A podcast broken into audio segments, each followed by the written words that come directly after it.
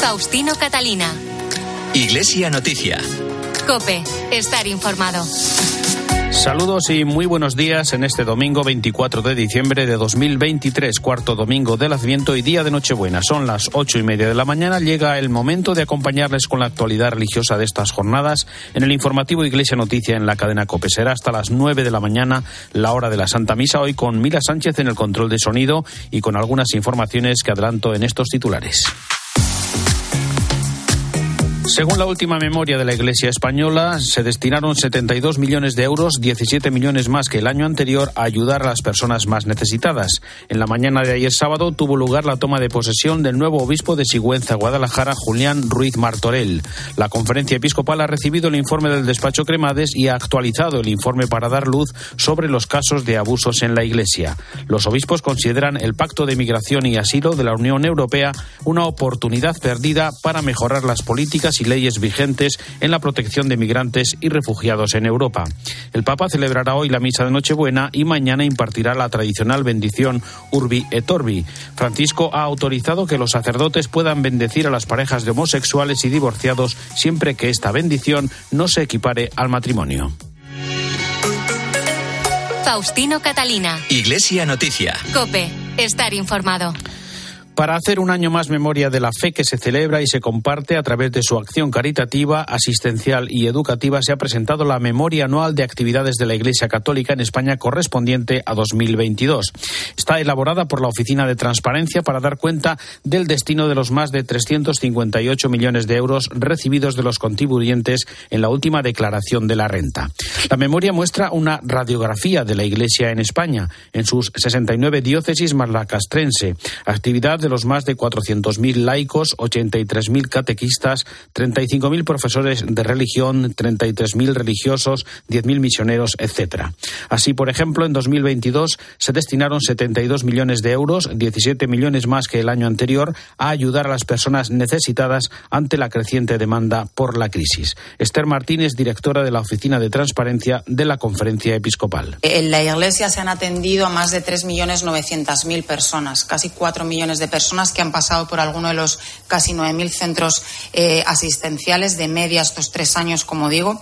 Eh, si tuviéramos en cuenta probablemente toda la gente indirecta que se ve beneficiada también de toda esta asistencia, pues estaríamos hablando probablemente de mucho más, porque detrás de una persona pues eh, hay una familia.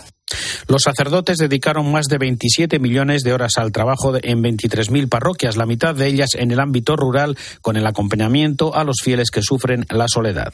En cuanto a la asistencia de la Iglesia, pues también se pone de manifiesto eh, cómo la Iglesia pues continúa eh, pegada a las necesidades reales de la sociedad. Ante un problema, pues, por ejemplo, pues creciente, ¿verdad? Que, pues, que todos conocemos como el envejecimiento y la soledad, pues la Iglesia eh, cada vez tiene más presencia, acompañando, consolando. Más datos, 8 millones de fieles acudieron regularmente a misa con un incremento en algunos sacramentos, como los bautizos o comuniones, según esta memoria, que da cuenta también del millón y medio de alumnos que estudian en los más de 2.500 centros educativos católicos en los que trabajan 134 4.000 personas y que ahorran al Estado 4.213 millones de euros.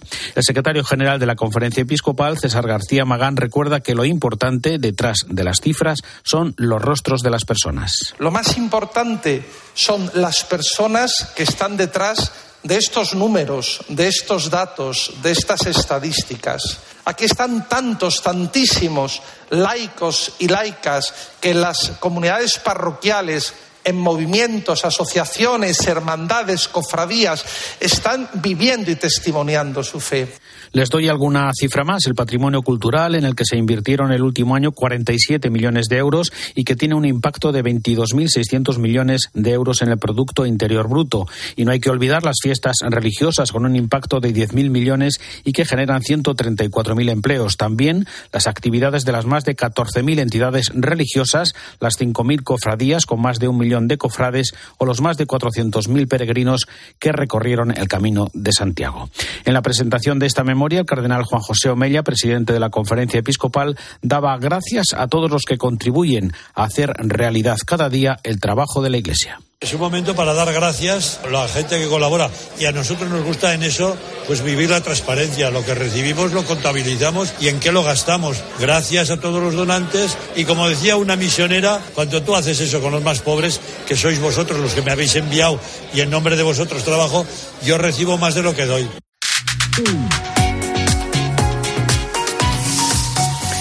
En la mañana de ayer sábado tuvo lugar en Sigüenza la toma de posesión del nuevo obispo de Sigüenza, Guadalajara, Julián Ruiz Martorell, que llega desde Huesca y Jaca y que sucede a Atilano Rodríguez, que presentó hace dos años la renuncia por edad. Cope Guadalajara, Javier Herrero. Don Julián viene de pastorear las diócesis de Huesca y de Jaca. Es conquense y este enero cumple 67 años. Desde ayer es el obispo 97 de una diócesis que, aunque nueva para él, sus problemas de despoblación no le son ajenos. Si queremos ir reconociéndolo, hay que decir que es el séptimo de ocho hermanos, castellano-manchego, de Cuenca, y muy, pero que muy culto, así se define él. ¿Usted es más hombre de escribir o más hombre de hablar? Soy más hombre de leer. Me encanta leer y la comunicación brota justamente de todo lo que se va asentando en el pozo de la personalidad. Me gusta también escribir, pero fundamentalmente, insisto, gozo con la lectura. Por parte de Don Atilano, aunque le tira a Asturias su tierra, después de 12 años ha decidido quedarse en Guadalajara, concretamente en el monasterio de Buenafuente del Sistal. Voy a dedicarme, por lo menos en un primer momento, a la oración.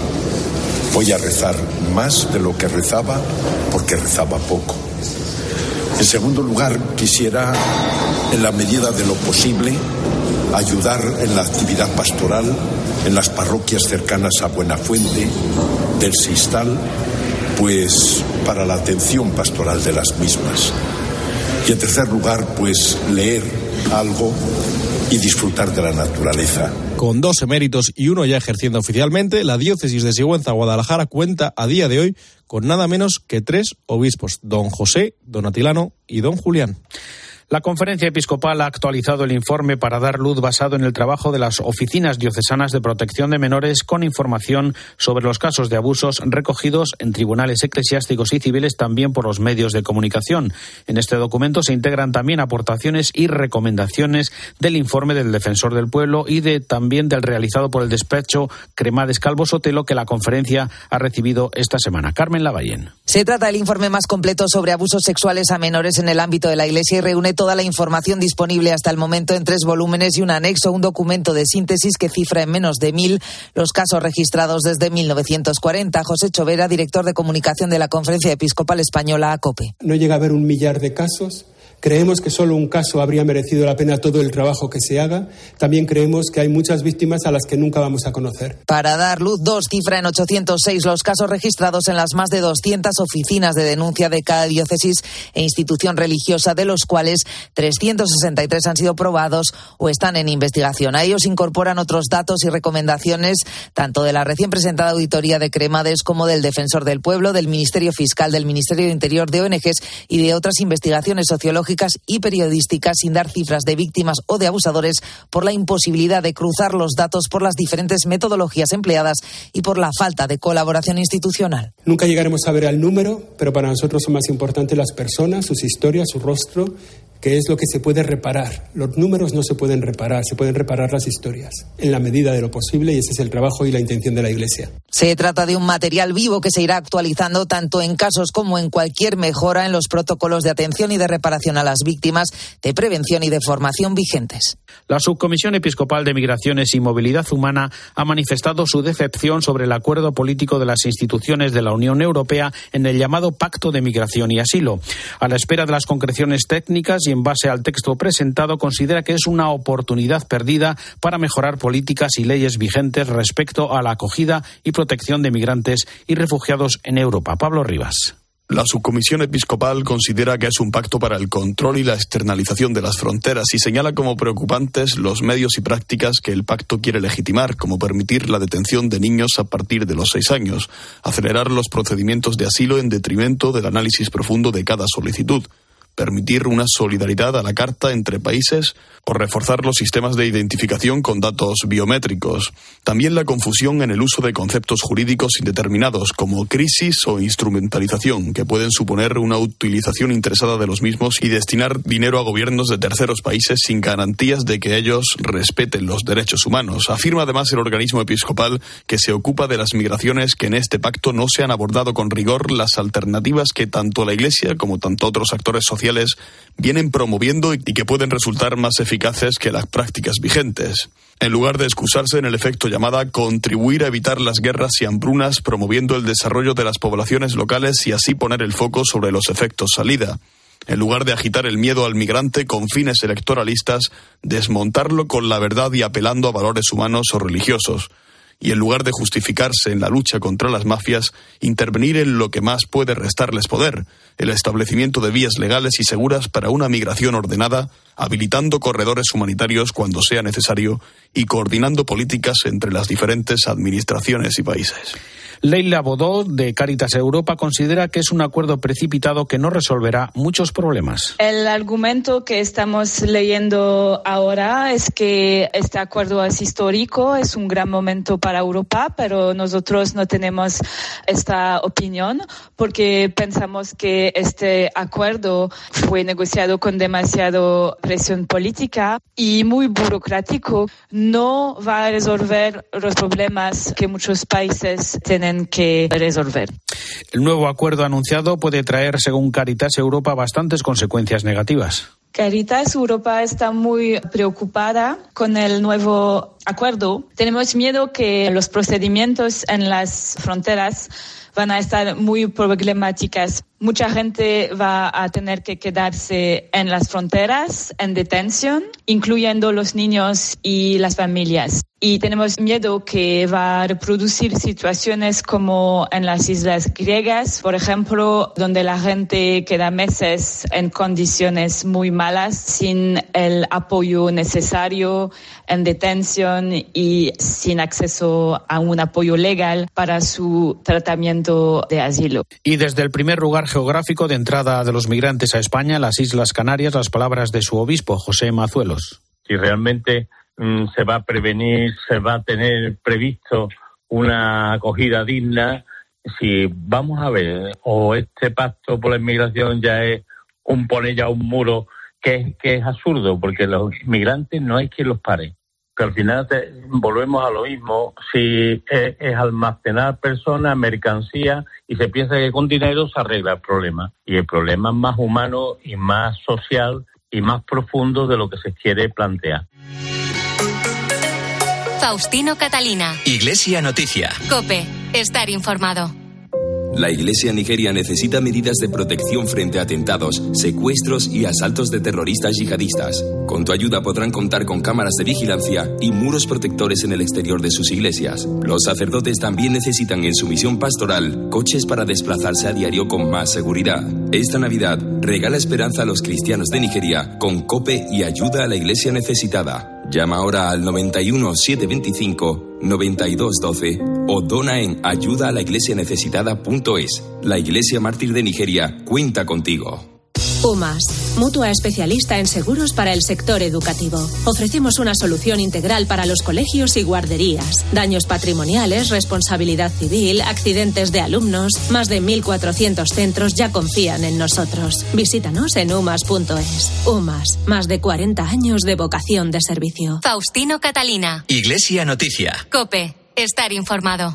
Comenzamos ahora el repaso a la actualidad internacional en el Vaticano, donde el Papa rezará el Ángelus como cada domingo y ya por la tarde, esta tarde, celebrará la Misa de Gallo, que da comienzo a las celebraciones de la Navidad. Ya en la audiencia general del miércoles, Francisco cuestionó el frenesí materialista de regalos y distracciones que impiden volver a lo esencial, a la sobriedad y el asombro ante el pesebre. Nos vamos a Roma con la crónica de la corresponsal en Roma y el Vaticano, Eva Fernández. Buenos días, feliz Navidad. Muy buenos días y feliz Navidad, Faustino. A pocas horas de una de las vigilias más importantes del año, hoy se avecina un domingo intenso para el Papa, como será el resto de la semana. Como suele ser habitual, dedicó la catequesis del miércoles para ayudarnos a preparar esta jornada, recordando la motivación de San Francisco para realizar el primer nacimiento. El santo de Asís quiso contemplar con sus ojos las penurias que afrontó la Sagrada Familia y paralelamente suscitar el asombro ante la extrema humildad del Señor. Podemos correr el riesgo de descuidar lo esencial, distraídos por las numerosas ofertas del consumismo y el bienestar mundano. En este contexto, los personajes de Belén nos muestran cómo celebrar verdaderamente la Navidad, con sobriedad y alegría evangélica. Contemplemos el pesebre, contemplemos que nos ayuda a centrarnos en lo más importante de nuestra vida, la relación con Dios, con los demás y con la creación. Y cultivemos en nuestros ambientes un clima de armonía, de gozo y de paz. El Papa nos recordó que el Belén nace para reconducirnos a lo que realmente es importante, a Dios, que viene a habitar entre nosotros y por lo tanto hace bien pararse frente al pesebre para reordenar la vida volviendo a lo esencial es, explicaba, como entrar en un oasis para alejarse del ajetreo cotidiano, para encontrar la paz en la oración y el silencio, en una ternura no contaminada. Y al finalizar la audiencia, una vez más, pidió oraciones para todos los que sufren el mal de la guerra, en concreto Palestina, Israel y Ucrania, reiterando que las guerras son una derrota. El Papa ha autorizado que los sacerdotes puedan bendecir a las parejas de homosexuales y divorciados siempre y cuando esta bendición no se equipare al matrimonio, sacramento reservado a la unión entre un hombre y una mujer. Así se señala en el documento del Dicasterio para la Doctrina de la Fe que deja claro que no se debe fijar un ritual para evitar la confusión. Cuéntanos, Eva. La presentación de este texto subraya que la doctrina tradicional de la Iglesia sobre el matrimonio es inamovible, por lo que no se permite ningún tipo de rito litúrgico o bendición similar a un ritual matrimonial. El punto de partida sobre el que pivota esta declaración del Dicasterio para la doctrina de la fe es que un pastor no puede permanecer indiferente ante las personas que se le acercan con sencillez y humildad pidiendo ser bendecidas.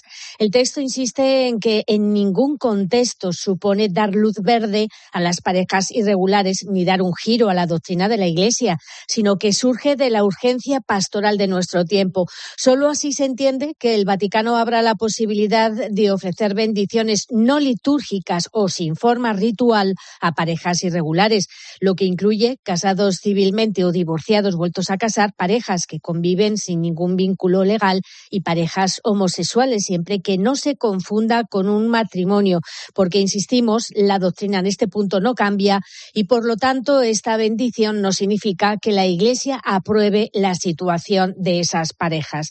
Por este motivo, la bendición no podrá realizarse ligada a una ceremonia, sino en otras situaciones informales. Se trataría más bien de ofrecer un acto de devoción a quien lo solicite con el deseo de acercarse más a Dios, porque recuerda el escrito que la Iglesia no es una aduana, sino la casa paterna donde hay lugar para cada uno con su vida a cuestas. Lo importante es evitar que se reconozca como matrimonio algo que no lo es y por eso se ruega que nunca se transforme en un acto litúrgico semejante a un sacramento. Para completar esta información nos llega también el comentario desde Roma de Antonio Pelayo. Buenos días. Buenos días, Faustino. La declaración fiducia súplica es la confianza suplicante del Dicasterio para la Doctrina de la Fe que autoriza las bendiciones de parejas en situaciones irregulares y de parejas del mismo sexo. Es un documento esclarecedor que confirma la pastoral acogedora del Papa Francisco, según la cual cada hermano y hermana podrán sentirse en la Iglesia siempre peregrinos, siempre suplicantes, siempre amados y, a pesar de todo, siempre bendecidos. Una Iglesia, pues, que no es una aduana, sino una casa que acoge a todos, a todos como somos, a todos sin excepción. El prefecto del dicasterio, el cardenal argentino Víctor Manuel Fernández, reafirma en su presentación que la presente declaración se mantiene firme en la doctrina tradicional de la Iglesia sobre el matrimonio, no permitiendo ningún tipo de rito litúrgico o bendición similar a un rito litúrgico que pueda causar confusión. Entrando en detalles prácticos, estas bendiciones no deben realizarse al mismo tiempo que los ritos civiles de unión, ni tampoco en conexión con ellos, ni siquiera con las vestimentas, gestos o palabras propias del matrimonio. También se sugiere a los sacerdotes que utilicen bendiciones breves y espontáneas que no se encuentran en el bendicional de la Iglesia y que realicen este gesto en contextos no litúrgicos, como la visita a un santuario, una peregrinación, un encuentro con los solicitantes o una oración en grupo. Después de analizar el significado de las bendiciones en el Antiguo y el Nuevo Testamento, la declaración afirma que se convierten en un recurso pastoral en lugar de un riesgo o un problema, porque cuando las personas invocan una bendición, no se les debería someter a un análisis moral exhaustivo como condición previa para poderla recibir. No se les debe pedir una perfección moral previa. La bendición, se subraya por fin, es un mensaje positivo de consuelo, atención y aliento y expresa el abrazo misericordioso de Dios. Desde Roma les ha hablado Antonio Pelayo que les felicita y les desea una muy feliz Navidad. Gracias, Antonio. Feliz Navidad. Recordamos también ahora con Eva Fernández lo más destacado del tradicional encuentro del Papa previo a esta Navidad con los trabajadores del Vaticano y los miembros de la Curia con el habitual discurso. La semana en el Vaticano ha concluido con dos de las citas más significativas de la Navidad, sobre todo el encuentro con la curia que se celebró en el aula de las bendiciones del Palacio Apostólico. El discurso estuvo centrado en tres verbos muy útiles eh, para el camino de la fe y para el servicio que se realiza en la curia de Roma, explicaba el Papa. Escuchar, discernir y caminar. Como ejemplo de escucha puso a la Virgen María, que acogió el anuncio del ángel con total apertura y además lo lo hizo de rodillas, la mejor manera para escuchar de verdad, porque significa que no nos colocamos frente al otro en la posición de quien cree que ya lo sabe todo, de quien mira por encima del hombro, sino que por el contrario nos abrimos al misterio de los demás dispuestos a recibir humildemente lo que quieran entregarnos. El discernimiento es importante para combatir el inmovilismo, porque los miedos, las rigideces y la repetición de esquemas generan inmovilidad. También aconsejaba al Papa que cuando nos encontramos enmarañados en las redes de la burocracia, debemos acordarnos de mirar hacia lo alto, de recomenzar desde Dios, de dejarnos iluminar por su palabra, de encontrar siempre el valor para volver a empezar. La dificultad hoy consiste en transmitir la pasión a quienes hace tiempo la perdieron. 60 años después del concilio seguimos debatiendo sobre la división entre progresistas y conservadores, mientras que la diferencia central está entre enamorados y acostumbrados. Esta es la diferencia. Y solo caminan los que aman. El Papa subrayó la necesidad de aprender el arte de escuchar con apertura y sinceridad para ser dóciles al Espíritu Santo y ser capaces de tomar decisiones no según criterios mundanos o simplemente aplicando reglamentos, sino según el Evangelio. Gracias, Eva. El Papa ha nombrado al sacerdote de la diócesis de Orense, Luis Manuel Cuña, prelado de la Soberana Orden Militar Hospitalaria de San Juan de Jerusalén, Rodas y Malta, Cope Orense, Juan Maceiras. Monseñor Manuel Luis Cuña, actual canónigo archivero de la Catedral de Ourense, se emocionaba y mostraba su ilusión por su nueva etapa en Roma tras ser designado por el Papa Francisco como prelado de la Orden de Malta. Monseñor Cuña señaló que la labor que realizan no es nada nueva para él. He trabajado muchos años con la Orden de Malta en muchos eh, ministerios, empezando desde abajo, con los voluntarios, en los campos de verano. En, en ese sentido, bueno, pues conozco bastante bien a la Orden desde, desde abajo. Y tengo mucha amistad entre los voluntarios, servicios en, eh, en dando de comer a la gente que vive en la calle, en las en las estaciones de Roma. La Orden de Malta está presente en 120 países con proyectos sociales y humanitarios en favor de los más necesitados. El obispo de Orense, Monseñor Leonardo Lemos, le agradeció su trabajo en estos años en la diócesis de Orense. Y dirigimos ahora nuestra mirada informativa a Tierra Santa, donde la Navidad se celebra hoy de una manera muy diferente a la habitual en los últimos años tras el ataque de Hamas y la respuesta de Israel que ha dejado las calles de Belén desiertas de peregrinos. Allí acaba de estar nuestro compañero Fernando de Aro. Buenos días. Buenos días, Faustino. La tarde de COPE ha hecho esta semana un par de programas desde Tierra Santa, en una circunstancia muy complicada. Tierra Santa está en guerra y los eh, lugares eh, santos, como el pesebre, como el campo de los pastores, pues están vacíos. Los cristianos que allí viven, pues no tienen la oportunidad de recibir a los peregrinos, de eh, recibir la ayuda económica que normalmente llega con los peregrinos. Sin embargo, se vive con, intensidad se vive con intensidad estas jornadas. Me decía una palestina que salía de misa, una cristiana palestina, es el momento para olvidarse de adornos que no podemos poner y centrarse en Jesús quien nace en este momento. Pizzabala, el cardenal Pizzabala, me señalaba que los cristianos tienen una importante misión en la guerra, señalar que verdad, justicia y perdón son palabras, son realidades que deben ir juntas. Con el lema Tú tienes mucho que ver, la campaña de Navidad de Cáritas Española invita a ser oportunidad y esperanza para las personas que sufren la guerra y la exclusión social. Manuel Bretón es el presidente de Cáritas Española. A través de esta campaña de Navidad, Cáritas nos invita a descubrir que todos tenemos mucho que ver en las oportunidades que otras personas pueden tener.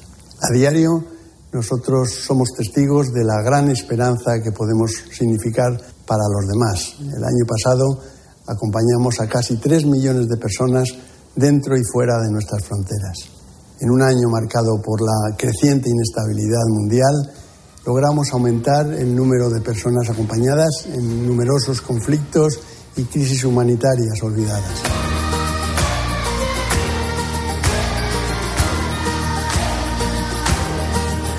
Se viste de música y luces la ciudad.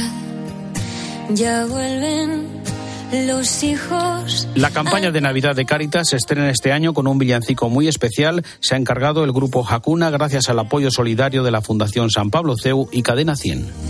Entre tantas, una estrella y yo más. Cerramos así el informativo Iglesia Noticia, programa 1860. Les deseo una feliz Navidad, felices Pascuas, hasta el próximo domingo. Un saludo de Faustino Catalina. Muchos hablaban de su llegada, esperando con ansia verle aparecer no pensaban que fuera un bebé, el Mesías de Israel.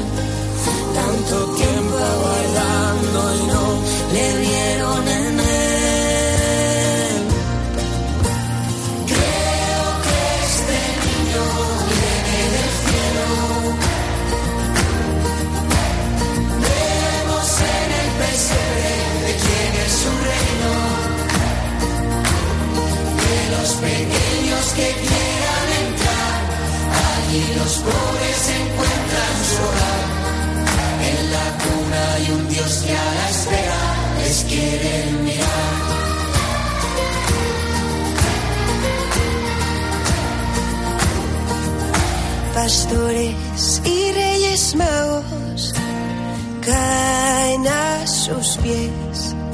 Dios reina desde un establo en una cuna de Belén. Viva su sencillez, cabalgando a carcajadas en las rodillas de José. Devuelve la inocencia al corazón que se fue, buscando una triste madurez tantos que abandonamos nuestras ilusiones. Por proyectos y planes del futuro mayores. Hoy viendo el rostro del niño Jesús Domingo 24 de diciembre, día de Nochebuena. El rey de España, Felipe VI, pronunciará a las 9 de la noche el décimo discurso de Navidad de su reinado, en un momento de claro distanciamiento político entre el gobierno y el Partido Popular y con la ley de amnistía y la reforma del Poder Judicial presente en la actualidad española. Además, a finales de este sábado, el gobierno de Pedro Sánchez ha anunciado que no participará en la misión internacional en el Mar Rojo. Eso sí, levanta el veto y permite que la Unión Europea se una. Es un enclave estratégico para el comercio mundial y Estados Unidos ha puesto en marcha una coalición para frenar los asaltos de piratas. Hablamos de hutíes de Yemen fuertemente armados por Irán. Y en esta Nochebuena la guerra continúa en Gaza. El primer ministro de Israel, Benjamin Netanyahu, agradeció por teléfono a su homónimo de los Estados Unidos, Joe Biden, por impedir la resolución de Naciones Unidas. En las últimas 24 horas han fallecido en la franja de Gaza 201 personas. Y esta noche el cardenal Konrad Krajewski oficializará la misa del gallo en Tierra Santa, enviado por el Papa Francisco. Se encuentra visitando diferentes comunidades católicas de la zona para ofrecerles la cercanía ante el sufrimiento que están afrontando por la guerra. Te quedas ahora con la Santa Misa en COPE.